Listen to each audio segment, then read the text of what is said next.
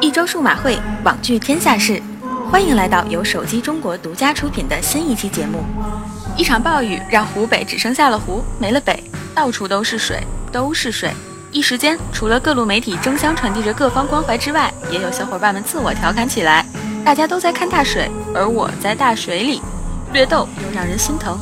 在这里，小编向那些水中的小伙伴们保证，本周的数码会一定不水，说正事儿，传递正能量。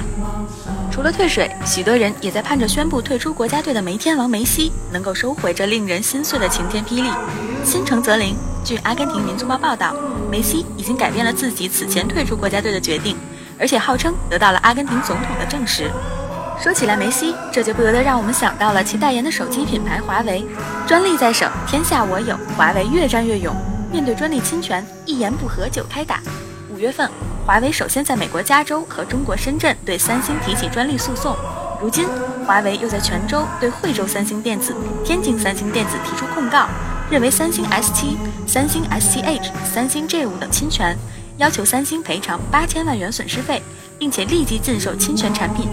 风水轮流转，这场疾风暴雨估计是几年前的三星所没有预料到的吧。失之东隅，收之桑榆。虽然被华为专利大棒敲得有点懵，三星 Q2 财报还是比较耐看的。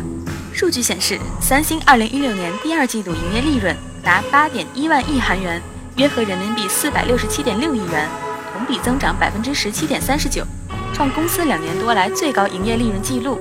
在这喜人成绩的背后，三星 S7 系列的畅销居功甚伟。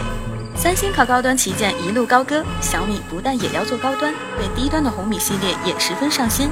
一边，小米联合创始人李万强自曝将进入四千元这个档，卖到四千、五千块钱，打的肯定是一万块钱的品质。